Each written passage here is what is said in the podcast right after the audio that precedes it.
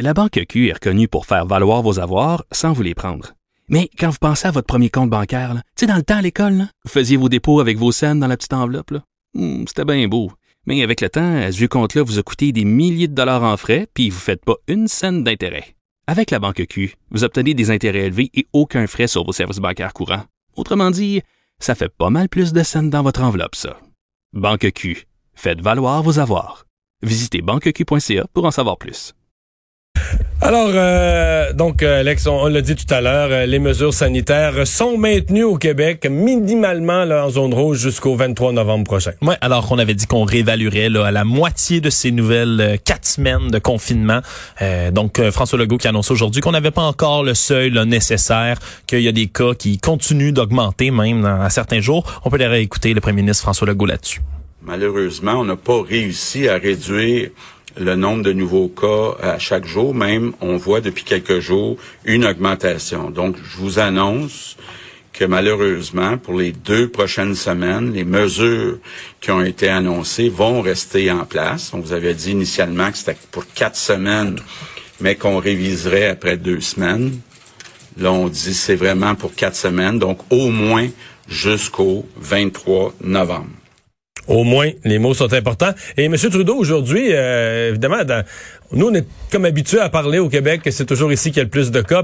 Mais là, euh, le problème est pan-canadien. Euh, la province la plus touchée, d'ailleurs, ce n'est plus le Québec, son niveau prorata de la population, c'est le Manitoba. Donc, euh, on le sentait aujourd'hui dans le discours de M. Trudeau que là, c'est d'un océan à l'autre. Hein? Ouais, puis qui appelle les municipalités, les provinces à éviter de trop relâcher leurs restrictions sanitaires. Il dit que même le coût à payer pour les entrepreneurs va être encore pire que si euh, on se relâche à long terme. Euh, par contre, il estime que c'est pas nécessaire en ce moment là, pour le fédéral d'invoquer la loi sur les mesures d'urgence pour l'instant. C'est important de le préciser. Euh, puis d'ailleurs, il a annoncé aussi que Santé Canada aujourd'hui a approuvé une nouvelle technologie qui permet de dépister la COVID-19 en un peu plus de 15 minutes, qui s'appelle le BD Veritar. Euh, ils en ont commandé à Ottawa là, 7,6 millions de ces nouveaux tests-là qui devraient être desservis là, éventuellement dans les diverses provinces. Donc, des nouvelles armes pour combattre la pandémie, mais on demande de pas relâcher quand même. là, Mais tests, les tests rapides, cet été, toutes les formes de tests rapides. D'ailleurs, on a une entrevue plus tard dans l'émission sur les tests avec la salive.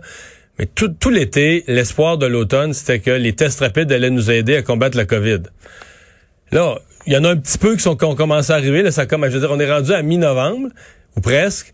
Puis on, dit encore la même chose, que les tests rapides s'en viennent, mais là, l'automne, la deuxième vague, c'est, on est dedans, puis c'est, l'automne est quasiment passé. Là, on arrive à l'hiver, mais enfin, euh, ça, ça- donc c'est un peu plus long que ce qu'on, euh, ce qu'on espérait au départ.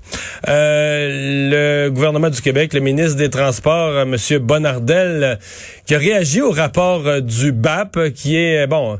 À moitié d'accord avec, avec euh, Régis Labombe, à moitié d'accord avec le BAP. Oui, c'est parce qu'il a dit là, c'est important de pas jeter le bébé avec l'eau du bain. C'est les mots qu'a employé aujourd'hui le ministre des Transports, François Bonnardel, euh, parce que il dit que dans l'état actuel du projet, puis selon évidemment le très critique rapport du BAP, le gouvernement peut pas donner son aval tout de suite au projet de tramway de la ville de Québec. Par contre, là, il se trouve ouvert à vouloir évidemment collaborer et avec le maire et avec le BAP et tout pour trouver le meilleur projet, les meilleures modifications. Par contre, l'enveloppe globale, là, c'est 3,3 milliards de dollars d'argent public. Ça ne changera pas, peu importe les modifications qui sont faites. On parle entre autres de vouloir mieux desservir les banlieues. Ouais, ça, rallonger, rallonger les lignes euh, sans dépenser plus d'argent, c'est là que j'accroche. Parce que tout le reste, je trouve que ça, ça se tient parfaitement. D'abord, il donne son approbation au maire Labaume sur le fait que c'est un tramway. Moi, il a dit d'ailleurs C'est pas, c'est pas un métro, c'est pas un métro, c'est pas d'autre chose, c'est un tramway. Donc ça, le maire Labaume, c'est une bonne nouvelle.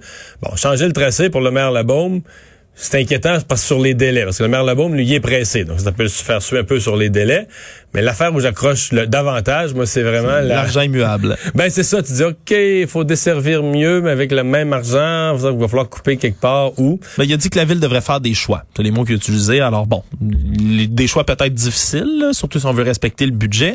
Enfin, Mais ils sont censés se rencontrer. sont censés se rencontrer aussi, puis annoncer en même temps que la présentation du projet de troisième lien, là, qui était censé arriver d'ici la fin de l'automne, va être reportée, euh, évidemment, dans, dans la suite de tout ça.